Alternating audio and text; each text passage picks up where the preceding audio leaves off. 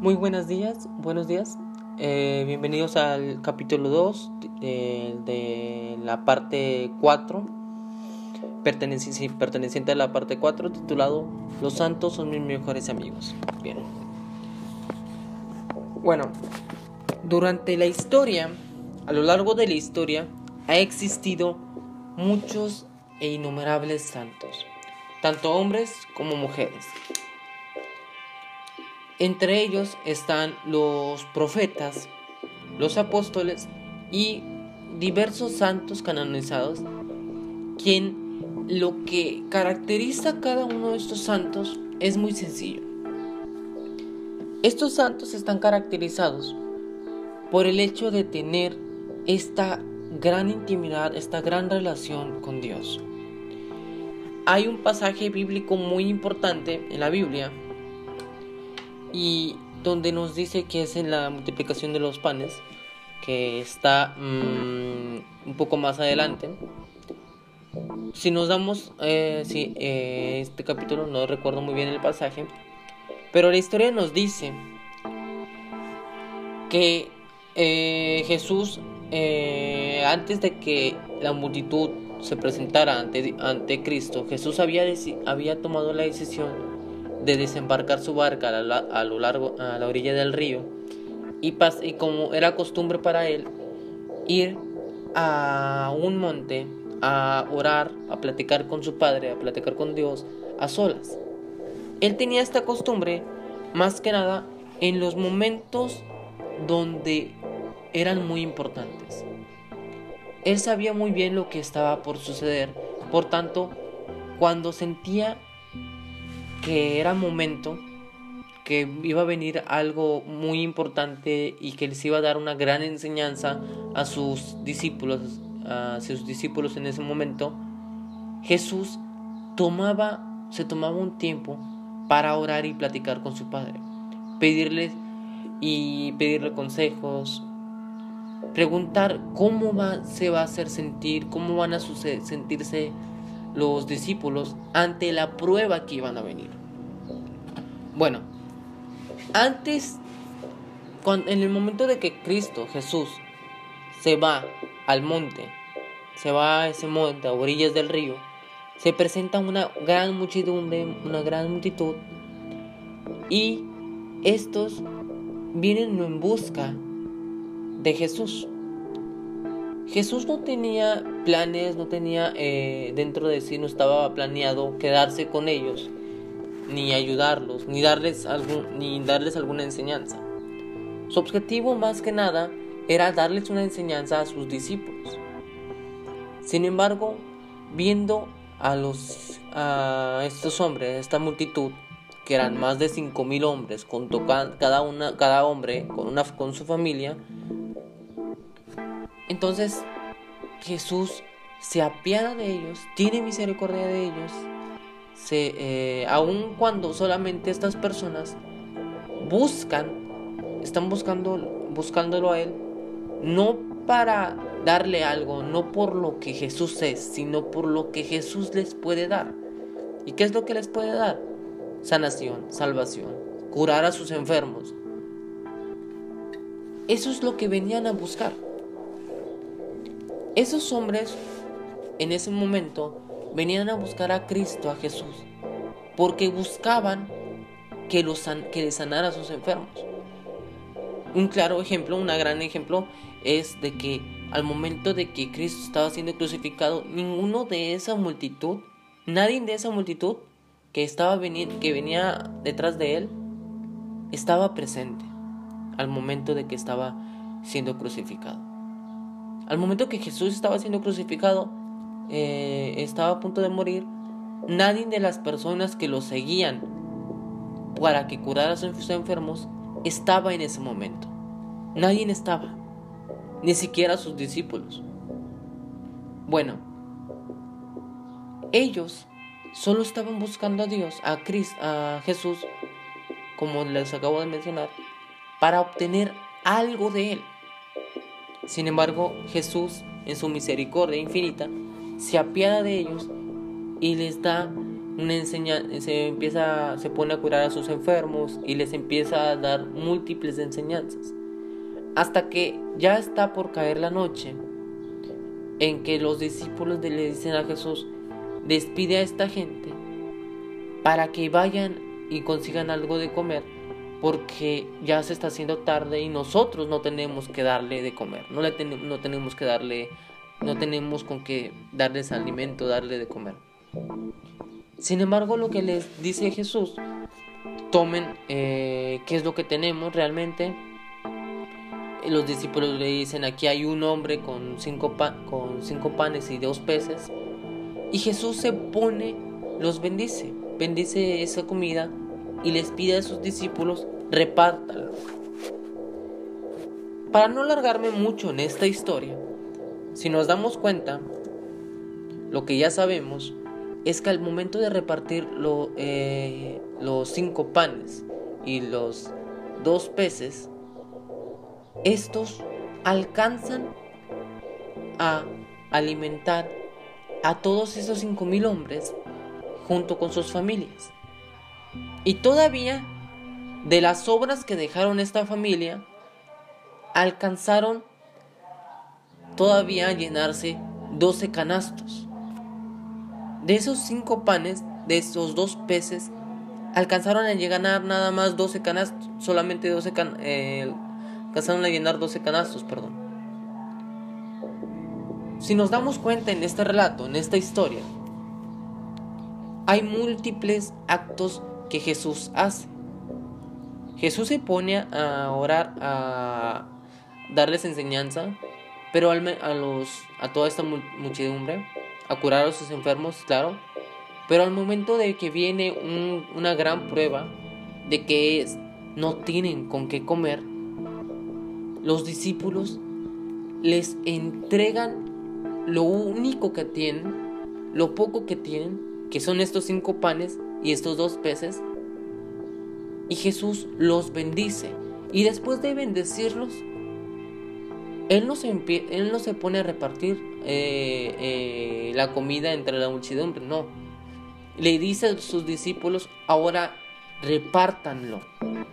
Bien, lo que nos trata relatar es que un santo en esta historia es que un hombre santo es quien tiene esa relación con Jesús esa relación con Dios y es capaz de entregarle lo poco, en lo poco que sus esfuerzos humanos pueden dar. Un santo, un hombre santo, es aquel que hace todo lo que es humanamente posible, todo lo que humanamente eh, le es posible para servir, para ayudarlo, bajo, claro, siempre bajo su cuidando siempre sus responsabilidades. Los límites que le ponen a una persona para ayudar es su responsabilidad. Bien, y ese es un tema más, más adelante. Bueno, un hombre santo es aquel que se esfuerza y que hace todo lo que humanamente le es posible y que al final de todo le entrega todo ese esfuerzo a Dios con el objetivo de que Dios lo bendiga y lo convierta en milagros. Esas pequeñas cosas que Dios tenía, que los discípulos tenían, se las entregan a Jesús y eso, esa pequeña acción, Dios la convierte en un milagro, Jesús la convierte en un milagro. Y eso es lo primero que caracteriza a un santo.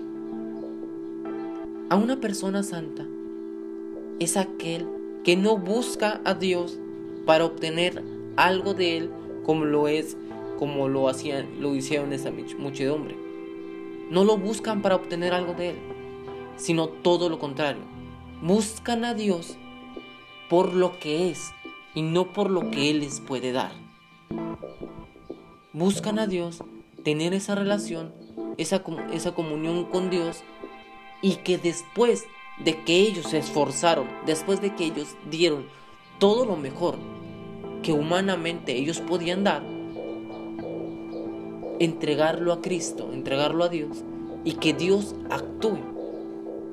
Hay un dicho muy importante y es y que dice que constantemente nos dice eh, eh, en la antigüedad nuestros padres nos han dicho y es ayúdate que Dios te ayudará. Bueno, ahora yo les digo, yo les digo una cosa y esto es en base a, una, a la oración. Pidan, oren, supliquen a Dios como si todo dependiera de Él, pero actúen como si todo dependiera de ustedes. Porque hasta cuando hasta que una persona haga lo que humanamente es posible, es donde Dios va a actuar. Solo hasta ahí. Solo hasta que Dios se dé cuenta de que ese hijo suyo ha hecho lo mejor que sus limitaciones humanas pueden hacer, es donde actúa Dios. Y eso es lo primero que caracteriza a un santo. Busca a Dios, habla con Dios, platica con Dios, pero al momento de todo, pero al momento de pedir, le pide no que le solucione, no que le solucione eh, sus problemas, sino que le ayude a engrandecer sus esfuerzos, a, a hacer más, a convertir sus esfuerzos en un milagro. Eso es lo que hace un santo. ¿Por qué? Porque tenemos limitaciones nosotros como hombres. Pero si tenemos a Dios de nuestro lado, nuestras limitaciones se convierten en fortaleza. Es lo primero que caracteriza a un santo. Tiene esa relación con Dios. No busca a Dios por lo que le puede dar, sino va con Dios para que Dios engrande sus esfuerzos que ellos han hecho. Bueno, ahora, al final, a lo largo de la historia, han existido verdaderos hombres, no cualquiera, sino verdaderos, verdaderos hombres y verdaderas mujeres que en sus esfuerzos, en sus esfuerzos han hecho lo humanamente posible, lo que ellos podían hacer, pero tenían esa relación con Dios, que sus actos los, han, los ha convertido en milagros. Y hoy en día, nosotros podemos recurrir a esos santos para que nos ayuden a convertir nuestros actos en lo que humanamente es posible y que después de que nos ayuden a convertir esos actos, ellos intercedan, así como María, por nosotros ante Dios y que nuestras acciones se conviertan en milagros. Algo muy importante en la oración antes de dormirnos. Siempre antes de irnos a la cama, tenemos que hacer nuestra oración, claro. Pero en una de nuestras peticiones, esto es, a dormirse de la cama y al despertar en nuestras oraciones, en nuestras peticiones siempre tiene que estar, siempre tiene que incluir, Dios engranda los actos que he hecho en este día o los actos que voy a hacer a lo largo de este día porque sin importar nuestras limitaciones, fueron los, nuestro mejor esfuerzo. Pídanle a Dios como si todo dependiera de Él, pero actúen como si todo dependiera de ustedes. Y esto es la clase de santos que Dios nos pide. Santos que son capaces de tener esa comunión con Dios pero que no lo buscan para que Él les solucione los problemas, sino que los buscan, lo busca para ayudarlos, para ayudarlo, para que juntos solucionen un problema. No para darle todo el problema a Dios y que lo solucione. ¿Lo puede hacer? Claro que sí. Pero un verdadero santo es quien va con Dios y le pide engranda mi esfuerzo para que mi problema se solucione. Y estos son los santos que son nuestros amigos. Estos santos son que nos ayuda, que nos, nos ayudan a comportarnos como hijos verdaderos de Dios y no como creyentes, sino comportarnos de verdad como hijos. Porque un creyente es capaz, sí, adopta claramente los diez mandamientos, adopta lo que Dios le dice, sí, y tiene fe, puedo decirles también eso, pero que al momento que viene la, eh, el primer problema, o cuando llega un momento, pero llega un momento que un creyente, el problema que hay entre un creyente es que éste es capaz de distorsionar la palabra de Dios, de distorsionar la ley de Dios, los diez mandamientos, para su conveniencia. ¿Qué es lo que pasaron con los, con los fariseos, con los judíos? Ellos Dios les había dado los mandamientos, sí, y ellos eran creyentes de Dios y creyentes de lo que de los diez mandamientos que les había dado. Pero no tenían esa relación real con Dios, porque si la hubieran tenido, nunca hubieran nunca hubieran corrompido sus diez mandamientos, sus leyes. Y al momento de que Jesús hubiera venido, ellos lo hubieran reconocido fácilmente. ¿Por qué? Porque tenían esa comunión. Los fariseos, los judíos, eran simplemente creyentes, no eran realmente personas que tenían esa relación con Dios. Buscaban a Dios para obtener algo de Él, no buscaban a Dios para engrandar sus esfuerzos, para ser mejores. Y eso es lo que sucede con un creyente. Pero para convertirnos en hijos verdaderos, en discípulos verdaderos, en santos, es un proceso. Primero, realmente tenemos y debemos de tener ese deseo de reencontrarnos con Dios, de poder decir, te he encontrado a ti y creo, creo en ti, tengo fe en ti, no por lo que los demás me han contado, no por lo que mis padres me dijeron no, por lo, no porque mis padres me han dicho eh, que tú vives, que tú eres vivo, sino creo en ti porque te he visto. Creo en ti porque, haces, porque te he visto en mi vida.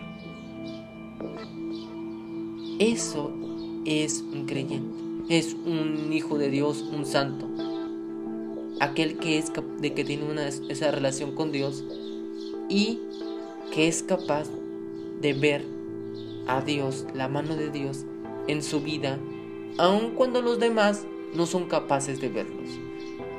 La primera y señal, la primera señal de que Dios existe y Dios está contigo es que estamos con vida.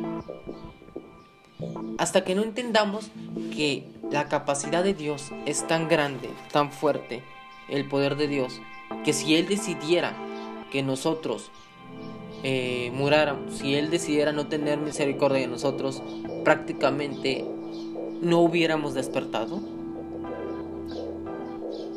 Y si, y si despertamos, es porque Él decidió tener misericordia por nosotros. Y si tiene misericordia de nosotros es porque Él confía todavía en nosotros.